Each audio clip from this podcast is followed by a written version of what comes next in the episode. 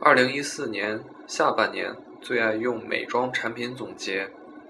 我又回来种草了，年终也写过一篇最喜欢的产品推荐，结果反响不错。既然写了年终篇，当然在年底也要继续啦。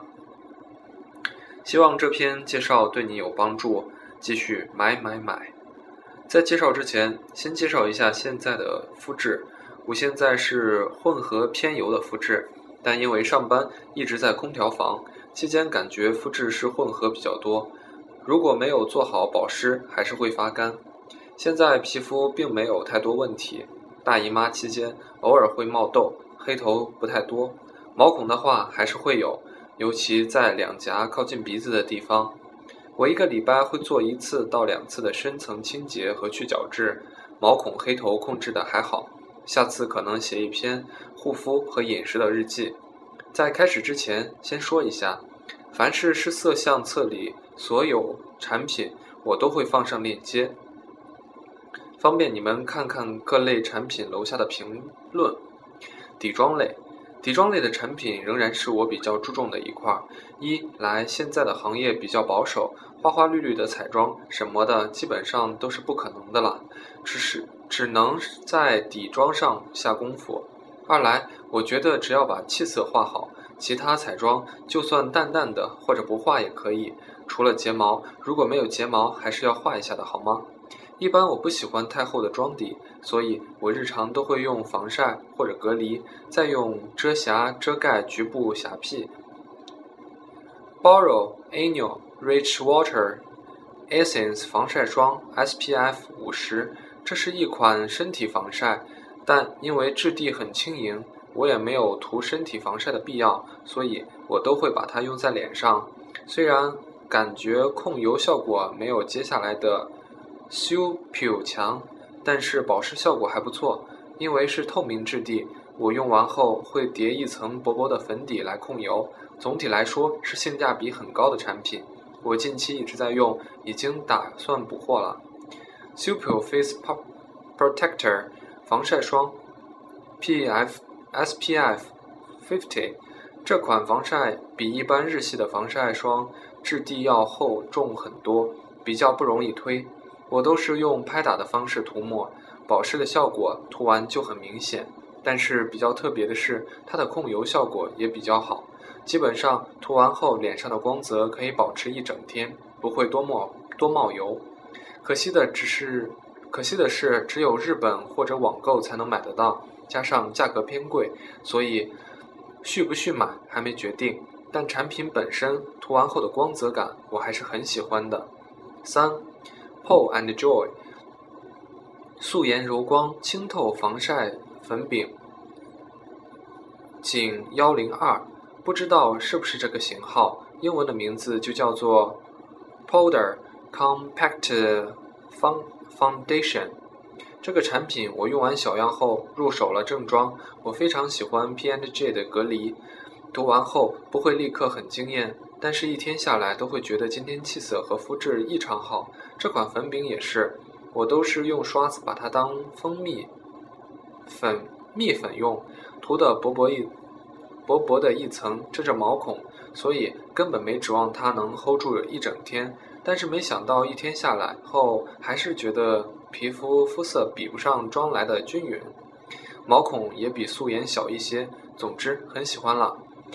四 c o r i f c o f r i t D Door Door 微笑渐层腮红紧零三 Rose 咖啡豆的腮红是唯一我能接受的带闪的腮红。如果毛孔大的话。最好还是选择颜色通透的雾面腮红，例如植物秀的腮红，因为闪粉最容易让毛孔变得很明显。咖喱豆的闪粉很细很细，如果打在脸外侧的颧骨部分，尽量不要碰到脸内侧的大毛孔，其实可以给脸型增加一点立体感。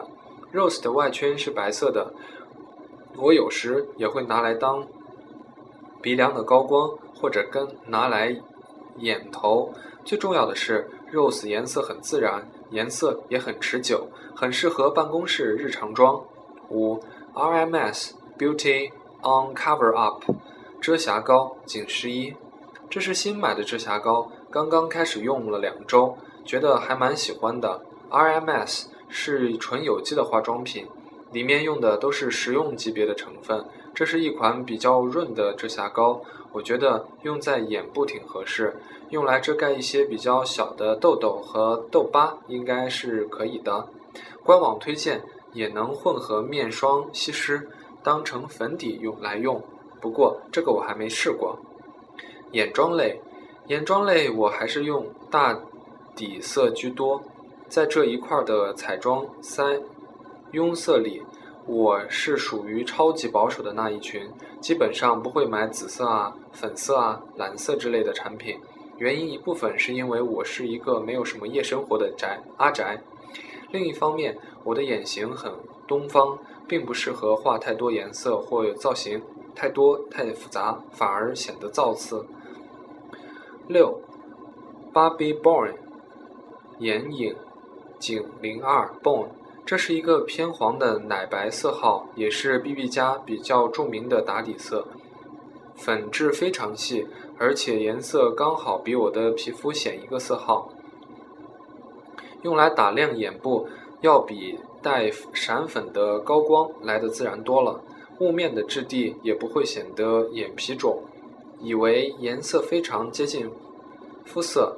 我有时也会用它扫在眉毛中间经常会泛油的部位，因为粉质很细，也有一点点瑕疵和缩小毛孔的效果。有的时候没有带散粉的我，也会用它当眼部和眉毛附近的散粉遮瑕。要注意的是，这个颜色挺浅，如果是皮肤色偏深的姑娘，可以挑挑他们家其他颜色的打打底眼影，拿来这个用，拿来这样用。B B 的眼影很大块，非常对得起这个价格。美宝莲 （Maybelline） 二十四十眼影膏，仅 Bad to the Bronze，这是最近又开始比较频繁使用的一个眼影膏，因为上班的原因，比较偏爱这种持久性很强的眼影膏。Bad to the Bronze 是金属感的暖棕色，这个系列还有一个色号叫。Tough as t u p p l e 是雾面的棕灰色，也是非常日常的色号。这个我会用棉棒来画粗眼线，用这个画的就直接跳过眼线笔了，颜色很自然，而且真的很持久。八，YouTube Houseplay 幺零幺万能笔井四幺，这和 Bad to the Bronze 差不多，也是带闪的暖棕色。只是这个更暖一些，也更持久。我会用它来画下眼线，因为它颜色够淡，画上眼线效果很不明显。但是用来画下眼线、加深眼底轮廓倒是很好的选择。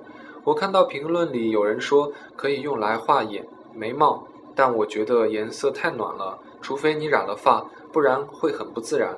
二来，这支笔的质地非常顺滑。用来画眉毛会画出很二维和假面的感觉，但是没办法画出眉毛根根分明的自然感。基本上眉毛我还是推荐植物秀的砍刀眉笔或 Super 的眼影盘，这两款的粉质很粗，但是用来画眉毛效果才最好。下面的对比图就是用顺滑质的笔和粗质。粉质粗糙的一些笔画出来的效果对比，区别还是蛮大的。九 d u l y Wink，液体眼线棕色，也是偏淡的棕色眼眼线笔，效果非常自然，而且笔头很细，可以画很细巧的眼线。关键虽然一天下来会脱妆，但颜色不会一块一块的掉。Stella 的液体眼线就有这种问题，而是慢慢褪成更淡的棕色，用来画日常妆方便简单。唇膏类，以往推荐了很多亮色或红色的唇膏，这次决定推荐两发自然色系的唇膏，主要也是因为工作的环境比较保守，鲜艳的唇膏色没有机会擦了。Narrows 唇膏，Dolly Vita。Dolce Vita 的唇膏简直是我用过最贴近我自然唇色，还那么提升气色的唇膏了。膏质比较比较润，颜色是很漂亮的裸粉色。Nars 的唇膏包装很小巧，带在身边补妆最合适不过了。他们家雾面唇笔也是有 Dolce Vita 的这个色系色款，而且颜色比较偏豆沙色，我很喜欢。但那个质地真的很干，如果长时间在办公室，还是建议选择 Dolce Vita 的唇膏或者唇蜜版。Purple and Joy CS Spring 2015唇膏仅085 Pony 这个颜色非常通透，而且不显色。Pony 这个色号是不带不带闪的芭比粉，除非唇色比较浅，否则还是选择其他色号吧。我喜欢它的原因还是在于质地很润，我基本上用当它是唇膏、润唇膏在用。复合的一点点冷粉色配上比较重的腮红，还挺配的。我承认，Purple and Joy 每一季的限量款唇膏盒子是我买它的动力之一，但是香味和质地我也很喜欢。在写这篇心得的同时，我已经下好多两支的订单了。十二，Raven，Raven Moisture Stain 唇釉仅零三零 Money Fever，这是少数我用完不会变成黄脸婆的橘色唇膏了。浓露滑浓的任何唇部产品我都非常喜欢，这个系列也不例外。这个质地和 YSL 的唇净光唇釉一样，会在唇。嘴唇上形成薄膜一样的质地，虽然很油亮，但却不容易蹭掉。最重要的是，零三零这个颜色还蛮特别的，涂在脸上不会亮得太突兀，但是会显得气色好。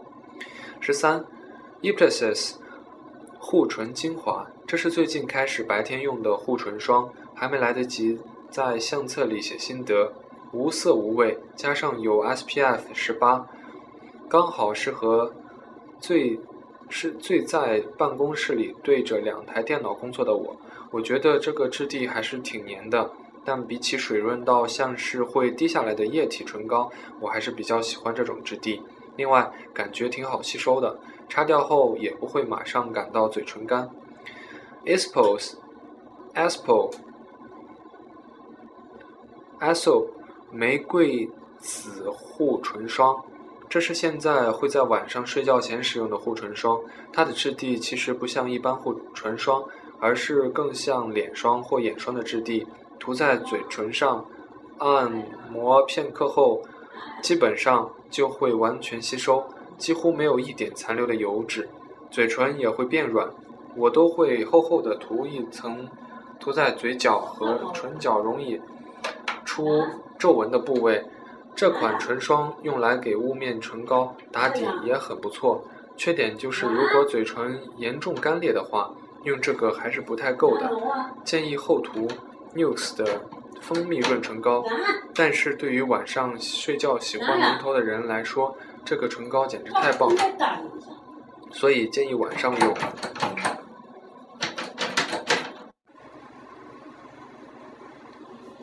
补妆类，Gatsby。蜜粉是吸油面纸，最后我用来定妆的是 Gatsby 的蜜粉是面纸，这个应该是我用了最久的一款产品了吧，真的非常推荐。平时我不喜欢用化妆品补妆，因为觉得在妆容上再叠一层化妆品有点脏脏的，妆脸上的灰尘也容易夹杂在里面。如果有正式场合需要晚上补妆，我都是用卸妆水擦掉再画一次，不然如果只需要。微稍微快速补一下妆的话，我就会用这款吸油面纸，用一张的效果最自然，用两张脸上效果就很雾面。接下来在局部遮瑕，画个眼线、唇膏就搞定了。这款面纸不贵，而且是可以代替蜜霜的，用完扔掉就更卫生。但我常年是我常年必备在化妆包里的物品。这就是我下半年想推荐的一些好物了，希望对你有帮助。希望写的有点，感觉写的有点啰嗦，下次会注意字数的。大家新年要有新气象哦。